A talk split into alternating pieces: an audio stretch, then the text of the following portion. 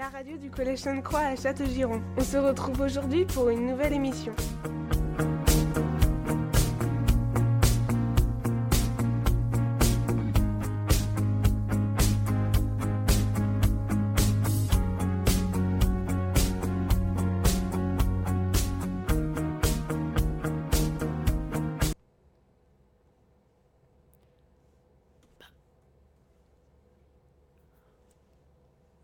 Tous, on se retrouve aujourd'hui sur Radio Castel 88.1.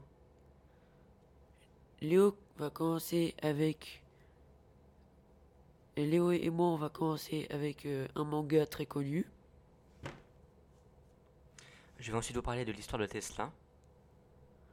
Puis je vous parlerai de l'histoire du, du groupe Queen. Ensuite Bella Ciao. Je finirai avec une de mes passions. Et enfin, on parlera de Stanley.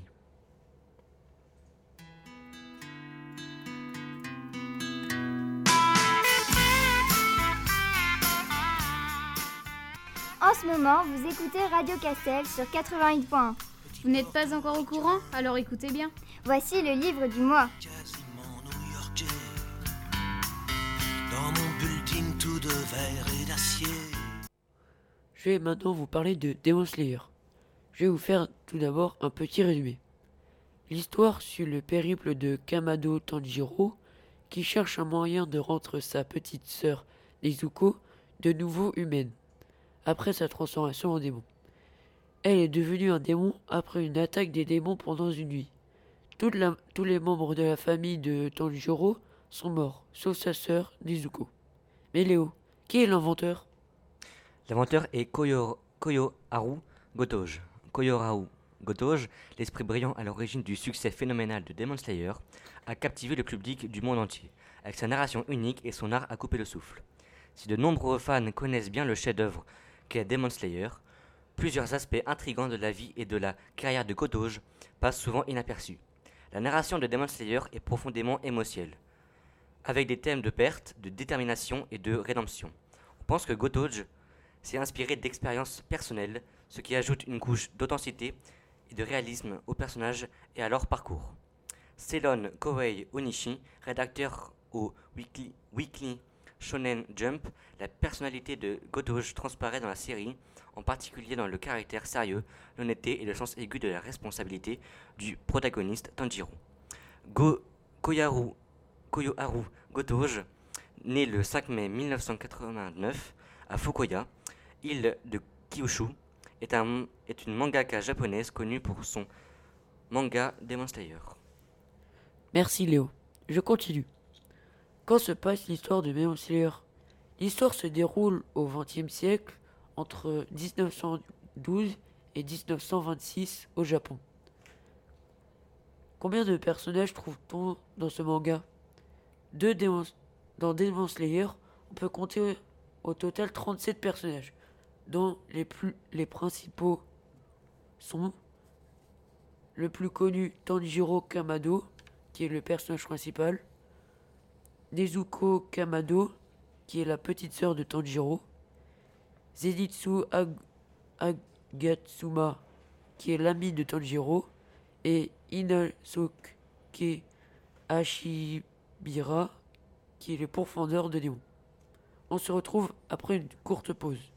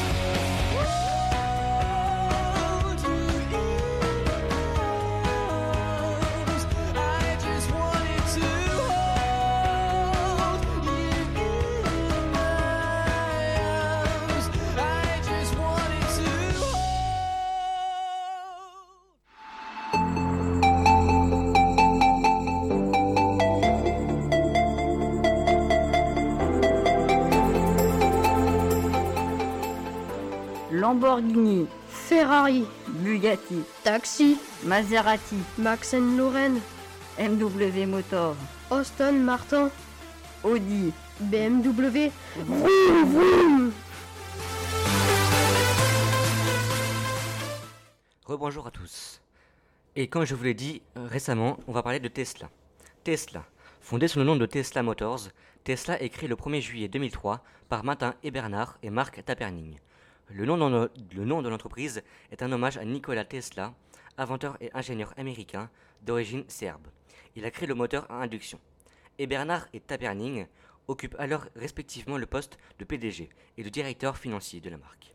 Avant le véhicule, Martin et Mark, surfant sur le net, net créent en 1998 une liseuse électronique et The Rocket eBook. Si Tesla s'y connu, c'est parce que le milliardaire Elon Musk, qui a donné un coup de renouveau à ses véhicules, c'est donc c'est après cet achat que le milliardaire soit devenu autant connu que Jeff Bezos. Après la sécurité, ils ont pour objectif de faire de chaque Tesla le véhicule le plus fin qui soit.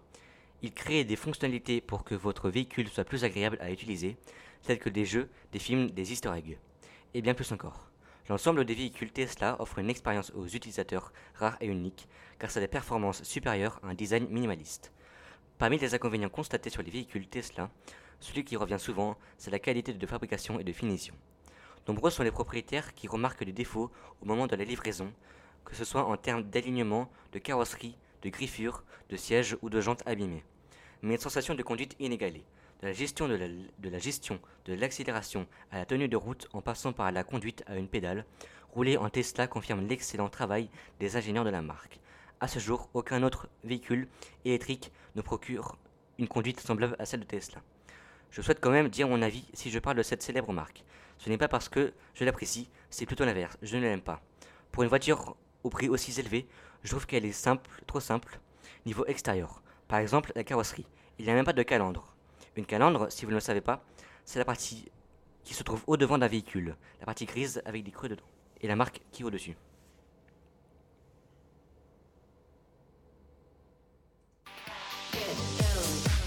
Radio Castel, on aime. Radio Castel, on aime. Radio Castel, on aime. Radio Castel, on aime. Radio Castel, on aime. Radio Castel, on aime. Radio Castel, on aime. Radio Castel, on aime. Radio Castel, on aime. Radio Castel, on aime. Bella Ciao. Bella Ciao est une chanson traditionnelle italienne qui est née dans les pantalons, dans les plantations de riz à la fin du XIXe siècle. Bien qu'il s'agisse à l'origine d'un champ de travail rural, la chanson est surtout connue pour avoir été un chant de résistance antifasciste. Pendant la Seconde Guerre mondiale, elle a été adoptée comme hymne par la résistance partisane italienne.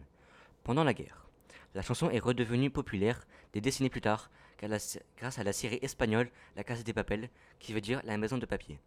Bella Ciao est un chant de révolte italien qui célèbre l'engagement dans le combat mené par les partisans résistants pendant la Seconde Guerre.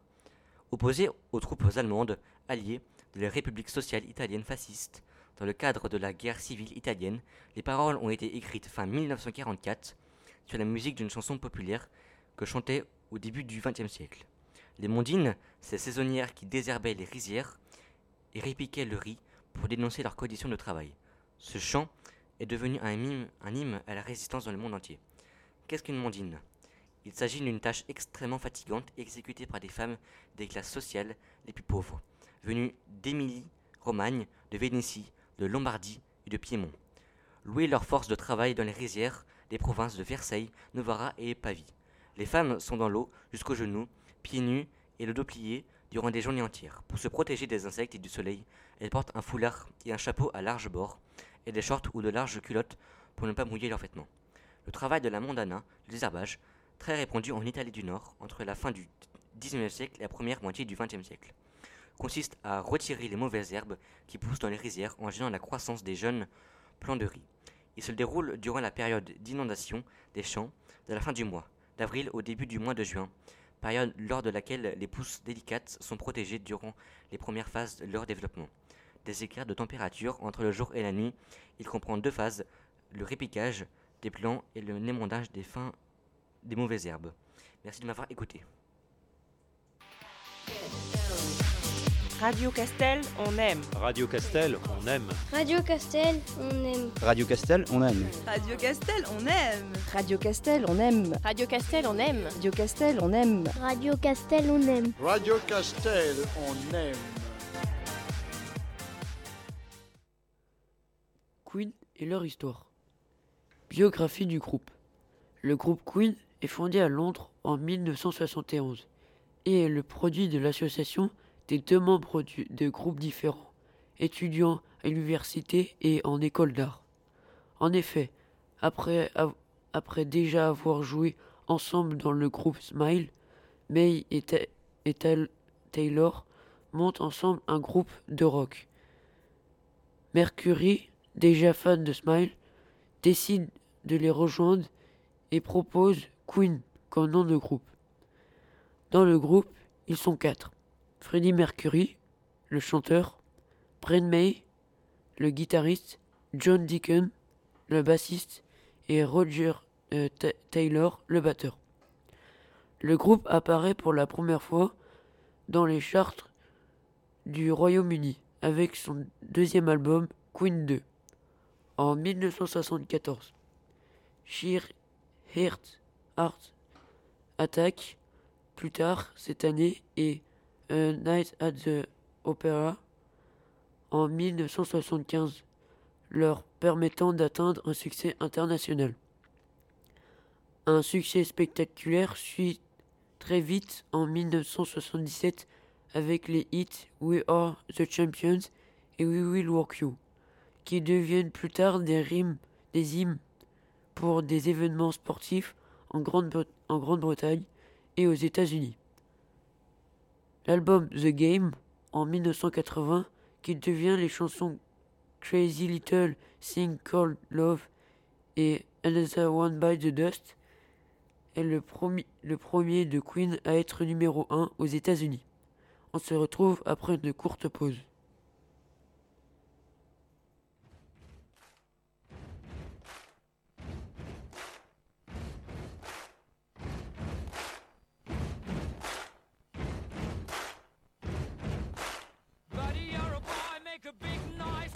in the street, gonna be a big man someday. You got mud on your face, you big disgrace, kicking your can all over the place, singing, We will, we will rock you.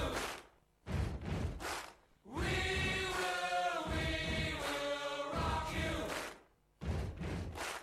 Buddy, you're a young man, hard man, shouting in the street, gonna take on the world someday. You got blood on your face, you big disgrace waving your banner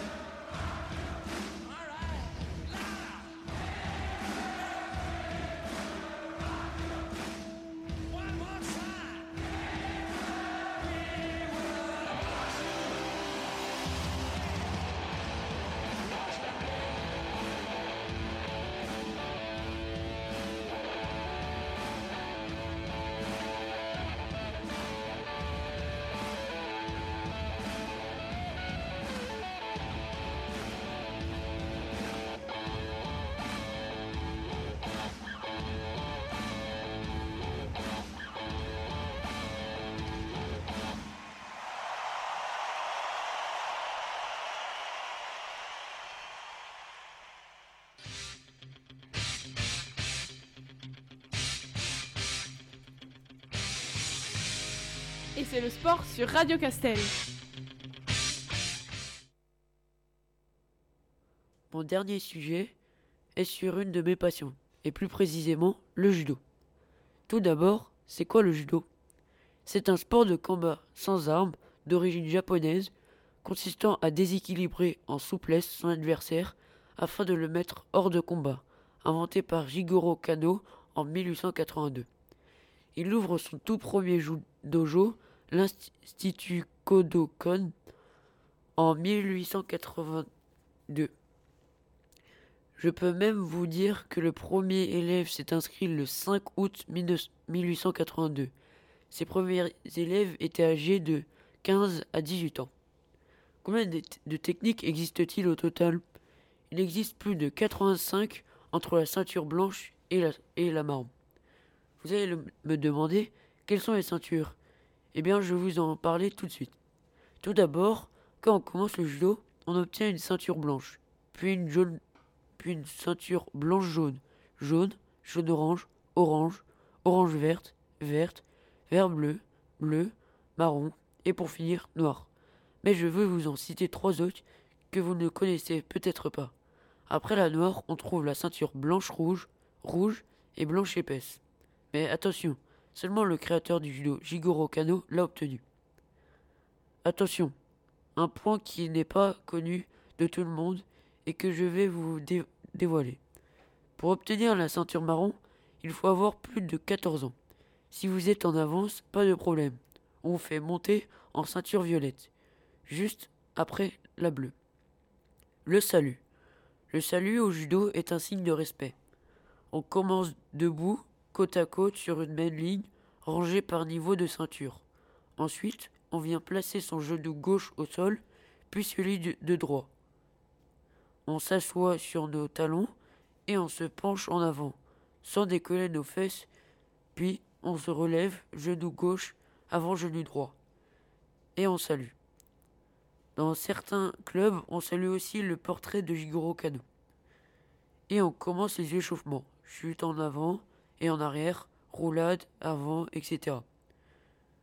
Je peux terminer avec le top 5 des meilleurs judokas de tous les temps. En cinquième position, on retrouve Yo Yashuhiro Yamashita, un japonais qui a gagné qui a 5 titres, une fois champion olympique et 4 fois champion du monde.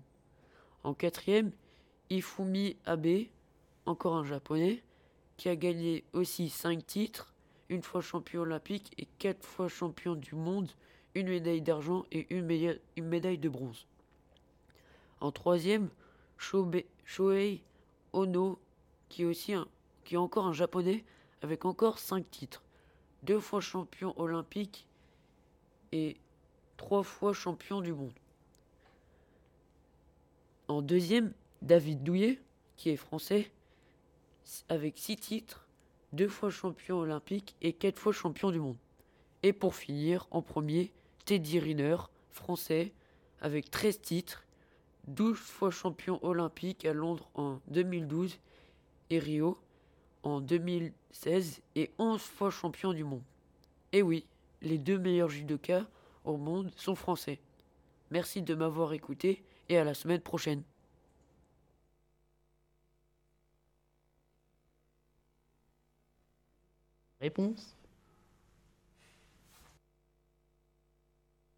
Stanley. Stanley Lieber, Distan. Distani, né le 28 décembre 1922 à New York et mort le 12 novembre 2018 à Los Angeles, est un scénariste de bande dessinée, éditeur et producteur américain de comics. Son nom est associé à Marvel Comics, une maison d'édition pour laquelle il a imaginé de nombreux personnages de super-héros. Il se surnommait lui-même Stan the Man. Stanley avec des dessinateurs comme Jack Kirby et Steve Dinko, le co-créateur de plusieurs milliers de personnages, qui sont le fondement de l'univers Marvel. À connaître des années 1960, le succès des de ces séries a permis à l'ascension de Marvel Comics, passé le temps durant de petites sociétés d'édition à celui du groupe industriel multimédia. Il est aussi reconnu pour avoir contribué à ce que les comics américains s'émancipent d'un registre artistique à l'origine réservé un, électorat pour la jeunesse pour atteindre tous les publics. Après son départ de Marvel, il crée en novembre 2001 un nouveau studio nommé Paul Entertainment, demeuré associé à Marvel en tant que symbole historique de l'entreprise. Il est crédité comme producteur délégué de la plupart des adaptations audiovisuelles de comics, mettant en scène ses personnages. Dans les dernières années de sa vie, dès le début des années 2000, et principalement après la création de l'univers cinématographique Marvel, et le rachat de Marvel par Disney en 2009. Stanley fait des apparitions dans chacune de ses œuvres, produites sur ses personnages avec des caméos. Stanley Lieber, né en 1922 à New York, est un fils d'immigrants roumains juifs venus s'installer aux États-Unis. Il grandit dans le quartier de Washington Heights durant la Grande Dépression, d'origine très modeste en parallèle de ses études à la Doughty Clayton High School, une, univers- une université de Bronx. Il enchaîne le petit boulot pour aider sa famille. Alors qu'il est encore mineur, Stanley commence à travailler dès 1940 comme assistant, homme à tout faire, puis rédacteur pour l'éditeur de bande dessinée Bon Marché Pulps, Timely Comics, avec l'appui de son oncle Robbie Solomon, le patron de Timely Comics Martin Goodman et un de ses cousins par alliance. D'un naturel bavard et persévérant, il se retrouve vite pour l'autorité de Dwayne Simon et Jack Kirby, les dessinateurs de vedettes de Timely Comics. Il sert les cafés, apporte les sandwichs, mais effectue aussi de petits travaux sur les planches avant la publication. Sa première œuvre publiée est une page de texte datée de 1941 dans le comics Captain America. À l'époque, les comics comportaient deux pages rédigées, ce qui permettait de bénéficier d'un tarif postal préférentiel. Et les auteurs n'avaient aucun problème à, en déléguer la rédaction puisqu'ils pensaient qu'elle n'était pas lue. Très vite, ils utilisent le pseudonyme Stanley, qui dérive de son vrai nom, ayant pour projet de réserver Stanley Martin Lieber pour le grand roman que je n'ai jamais écrit. Bien vite, il devient scénariste à part entière, travailleur passionné, il rédige, il rédige des scripts des séries dessinées à la chaîne et son différents pseudonymes afin de les laisser croire que Timely Comics emploie un grand nombre de scénaristes. Puis à la suite du départ de Jack Kirby et Joe Simon à cause d'un désaccord avec Martin Goodman et leur rémunération. Lee devient le rédacteur en chef de Timely à moins de 20 ans. Merci à tous de m'avoir écouté.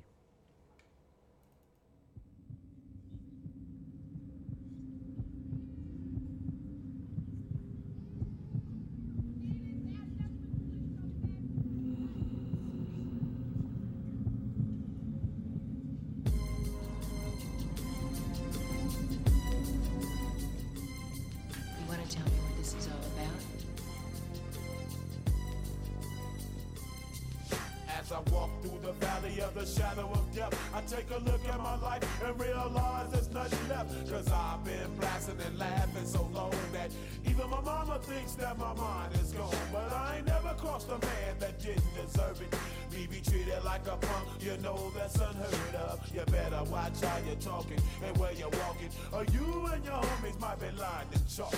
I really hate the trip, but I gotta low. As they croak, I see myself in the pistol smoke. Fool, I'm the kind of the little homies wanna be like on my knees in the night, saying prayers in the street light. Been spending most of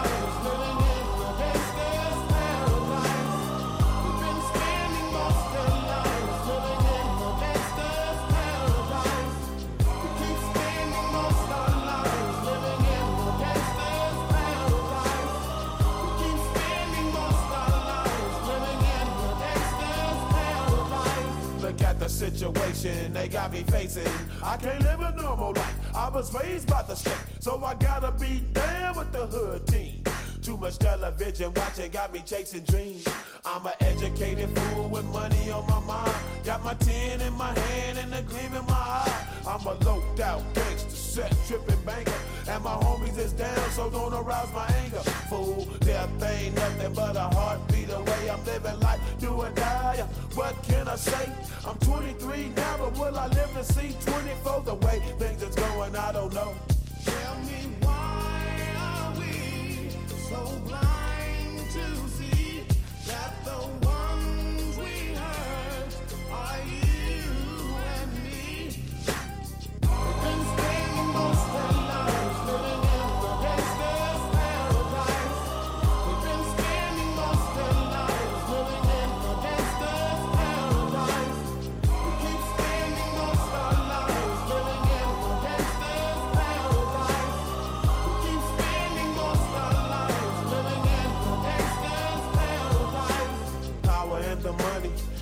in the power.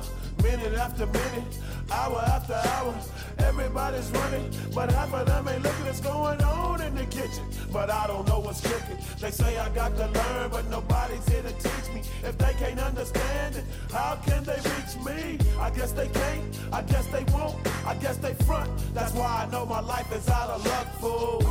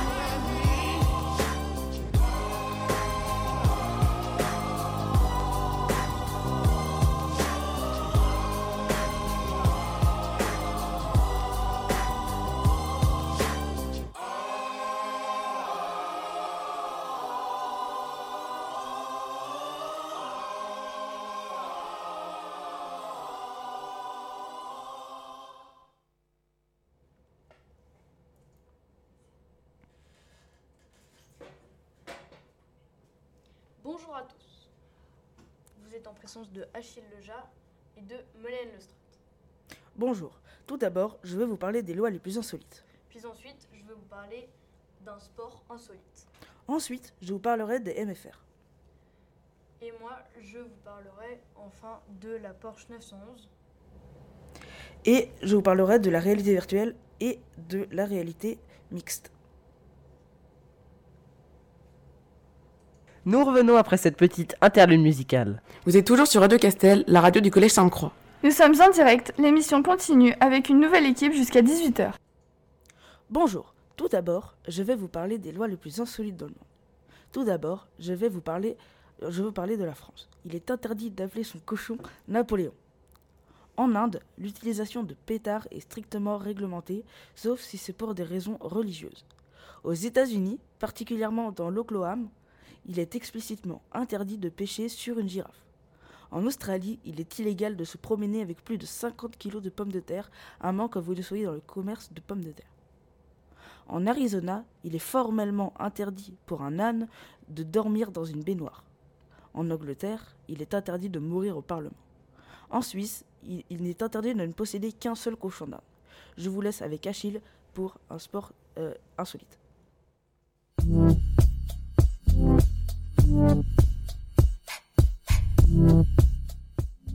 Hand, Basket, rugby, baseball, foot, natation, Danse, Tennis, badminton, marathon, ping-pong. cricket. c'est l'actu sport.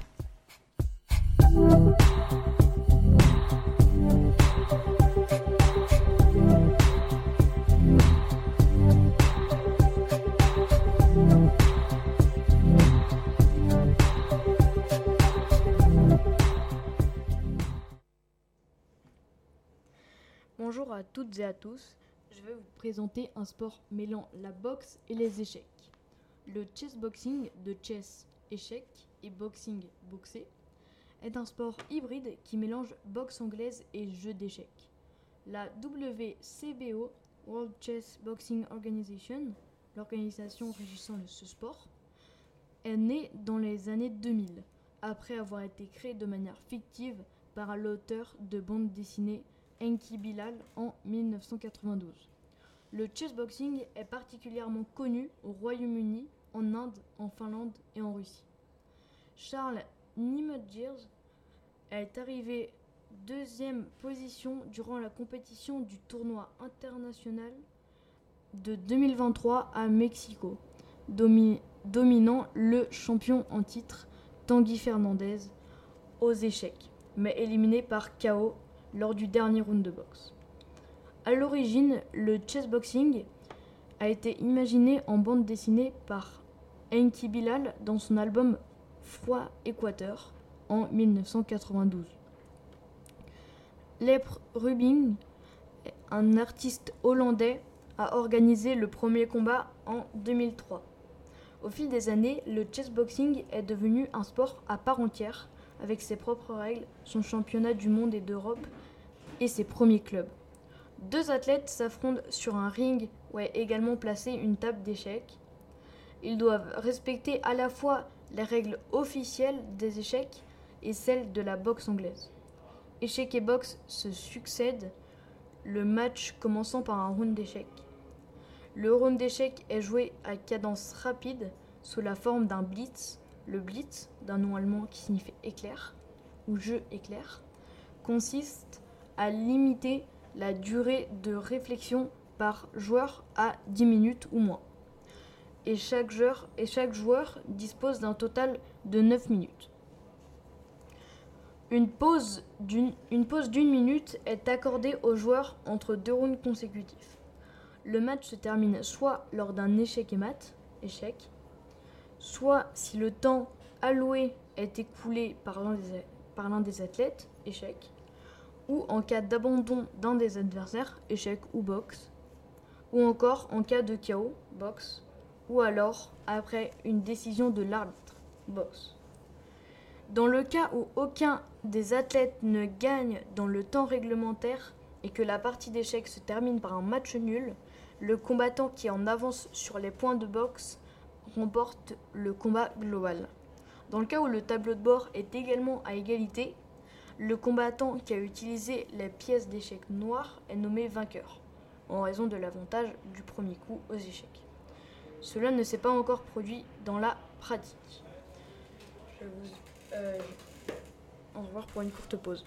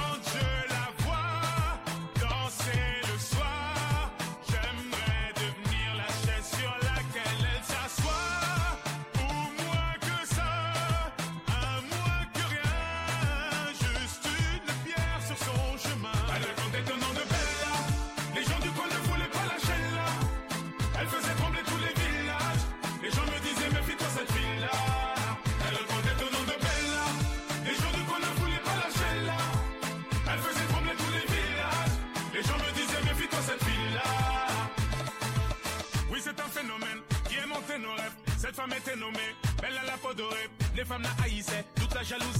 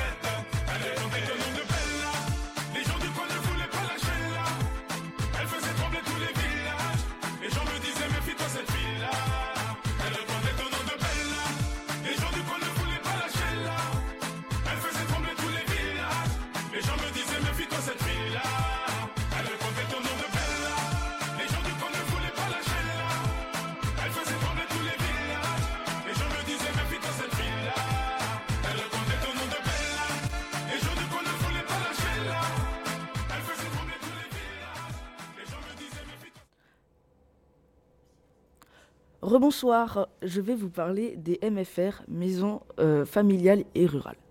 Tout d'abord, je vais vous parler de l'histoire des MFR. Elles ont vu le jour au début du XXe siècle en France. L'idée était de créer des écoles alternatives permettant aux jeunes des zones rurales d'accéder à une éducation de qualité tout en restant proches de leur famille. Ensuite, qu'est-ce qui distingue les MFR des établissements classiques? C'est leur approche pédagogique accentuée sur l'apprentissage pratique. Les élèves y alternent entre cours théoriques et périodes de stage en entreprise, ce qu'on appelle l'alternance, acquérant ainsi des compétences concrètes et directement non et directes. Non, et directement applicables dans le monde du travail. Désolé. Que ce soit. Excusez-moi, je le reprends. Que ce soit dans le domaine agricole, je suis désolé, je... Oula, voilà.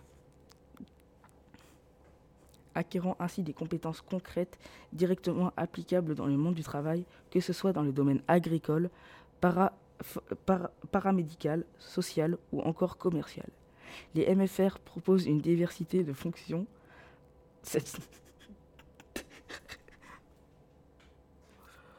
Je, je, je me perds.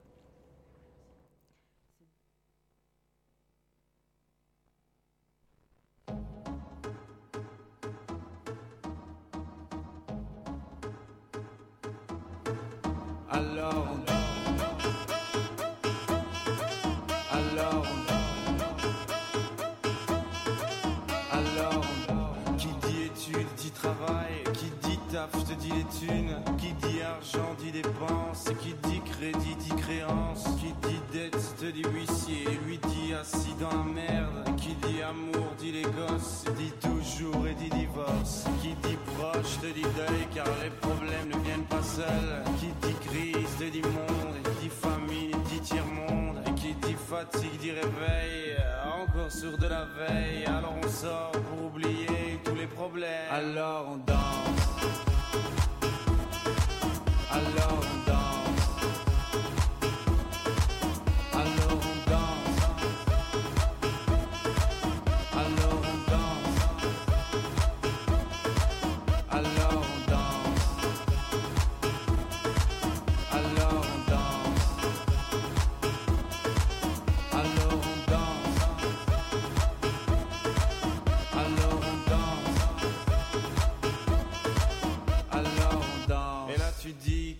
fini, car pire que ça, ce serait la mort. Quand tu crois enfin que tu t'en sors, quand il y en a plus, eh ben y en a encore. Et cela zik ou les problèmes, les problèmes ou bien la musique, ça te prend les tripes, ça te prend la tête, et puis tu pries pour que ça s'arrête. Mais c'est ton corps, c'est pas le ciel, alors tu te bouges plus les oreilles, et là tu cries encore plus fort, mais ça persiste. Alors on chante.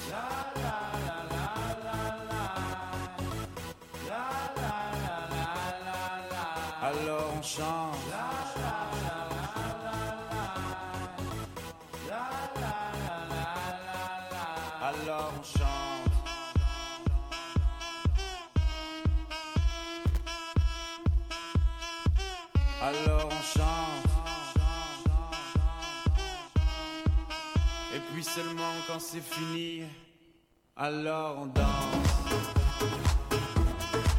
Alors on danse.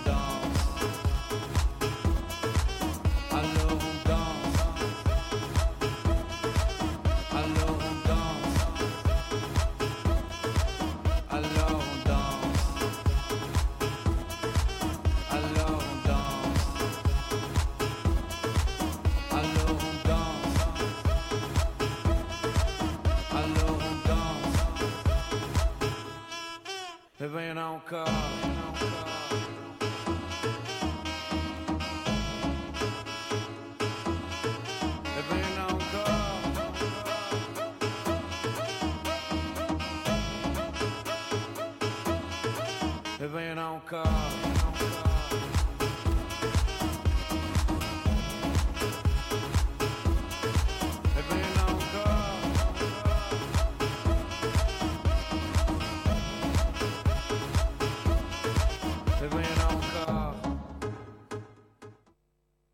Radio Castel, on aime. Radio Castel, on aime. Bonjour. Je veux donc vous parler de la Porsche 911 GT2. La Porsche 911 GT2 est un véhicule à très haute performance du constructeur allemand Porsche mis sur le marché en 1993 et commercialisé jusqu'à maintenant. Elle est basée sur la Porsche 911 Turbo dont elle reprend la majorité des composants à l'exception de la transmission intégrale mais avec de nombreuses modifications que ce soit au niveau, du, moteur, châssis ou frein aérodynamique. La GT2 est, signifi est, significativement plus légère grâce à sa transmission aux roues arrière uniquement, mais également par de nombreuses simplifications de l'équipement de confort afin de privilégier les performances. Le modèle, a connu quatre générations, les types 993, 1993 à 1998, 996, 1999 à, 1000, à 2005, euh, 997 de 2007 à 2012 et 991 de 2017 jusqu'à maintenant. Et la, G, et la GT2 a toujours été le modèle le plus performant de la, gamme 911 si l'on accepte la GT1 produite en petite série. Elle est assemblée à Stuttgart en Allemagne. En Allemagne. Apparue en 1993, la 911 GT2, badgée 911 GT sur le pare-choc arrière, est une version allégée et plus, et plus puissante de la turbo destinée avant tout à la compétition. Initialement produite avec 430 chevaux, elle affiche 450 chevaux en 1998. Cette 993 est produite à seulement 57 exemplaires homologués pour la route. Pour la route. Dévoilée en 2001 après deux années d'absence au catalogue de la 916, la nouvelle version de la 911 GT2 subit une importante évolution du 3600 cm biturbo puisqu'il est désormais, comme la turbo, refroidi par eau. Sa carrosserie et son aérodynamique différent sensiblement de la, sensiblement de la turbo avec une carrosserie modifiée et un imposant aileron arrière réglable. Elle est la première Porsche à recevoir les freins carbone céramique PCCB en série. Sa vitesse maximale peut atteindre jusqu'à 315 km/h et peut faire un 0 à 100 km/h en seulement 4,2 secondes. Au revoir, je vous laisse à la semaine prochaine. Radio Castel, on aime. Radio Castel, on aime. Euh, je suis désolé euh, pour euh, tout à l'heure. J'ai fait une erreur. Je vais reprendre depuis le début. du coup, je vais, je, je vais encore vous parler des MFR. Alors, l'histoire des MFR. Elles ont vu le jour au début du XXe siècle en France. L'idée était de créer des écoles alternatives permettant aux élèves des zones rurales d'accéder à une éducation de qualité tout en restant proches de leur famille. Ensuite, qu'est-ce qui distingue les MFR des établissements classiques? C'est leur approche pédagogique axée sur l'apprentissage pratique. Les élèves y alternent entre cours théoriques et périodes de stage en entreprise acquérant ainsi les compétences concrètes et directement applicables dans le monde du travail, que ce soit dans le domaine agricole, paramédical, social ou encore commercial, les MFR proposent une diversité de fonctions. De. Cette variété permet aux jeunes de choisir un parcours qui correspond à leurs aspirations, tout en profitant d'une formation polyvalente. Pour trouver un stage, l'élève doit faire les recherches et des demandes qui favorisent l'élève à faire les premiers pas avec les personnes. Si vous cherchez un établissement dans les alentours, il y a par exemple la MFR de Janzé, il y en a aussi une à Saint-Grégoire et éparpillée un peu, partout dans les alentours. Euh, je vous laisse après une courte pause.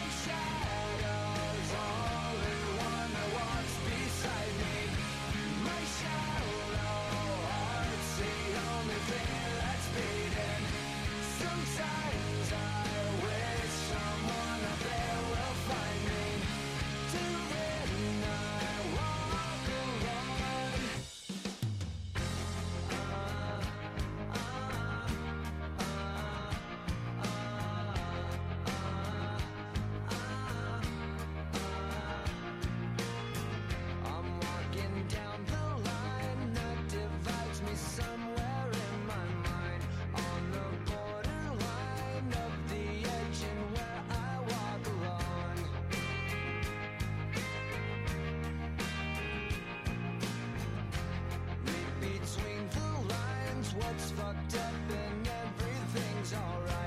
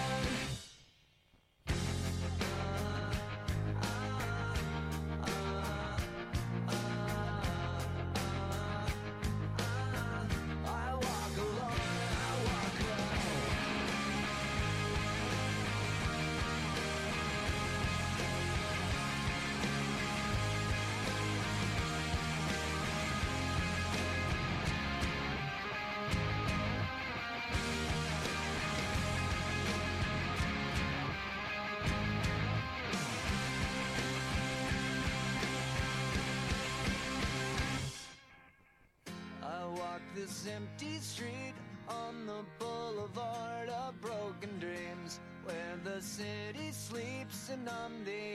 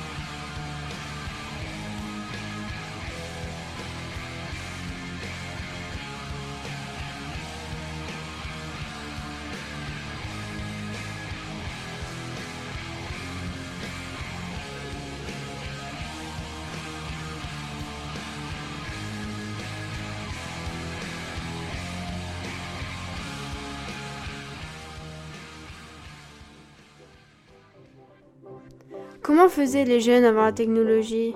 J'en sais rien, mais pas.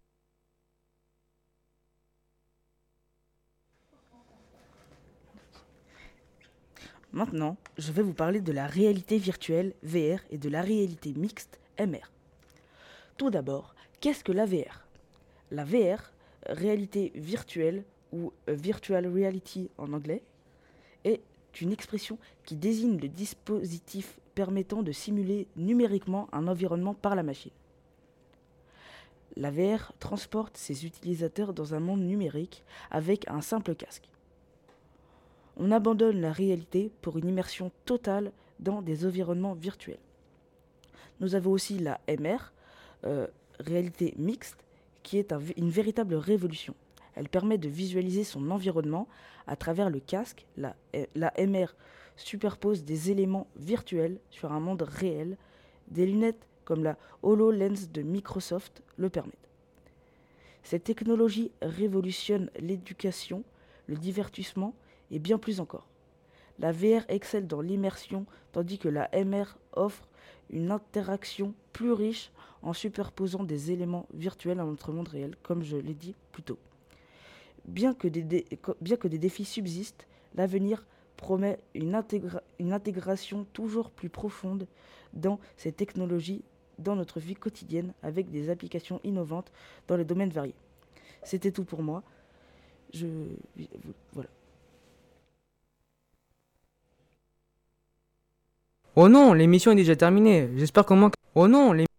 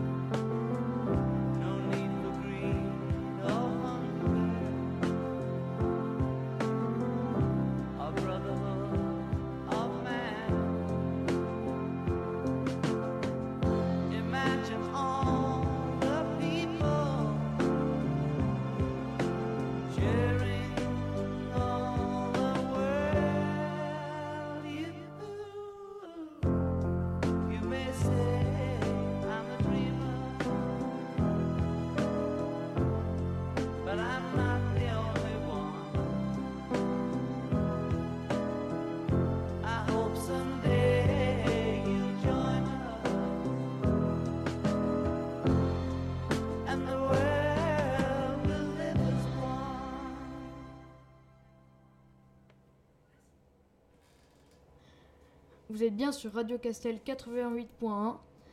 Euh, vous, êtes, vous étiez en présence de Jules, Léo, Melaine et moi-même. Merci beaucoup de nous avoir écoutés et à la semaine prochaine. L'émission est déjà terminée. J'espère comment qu'elle vous aura plu. Nous vous retrouverons la semaine prochaine, le lundi de 17 à 18h sur Radio Castel 80.1, pays de Château-Giron. Au revoir. Au revoir.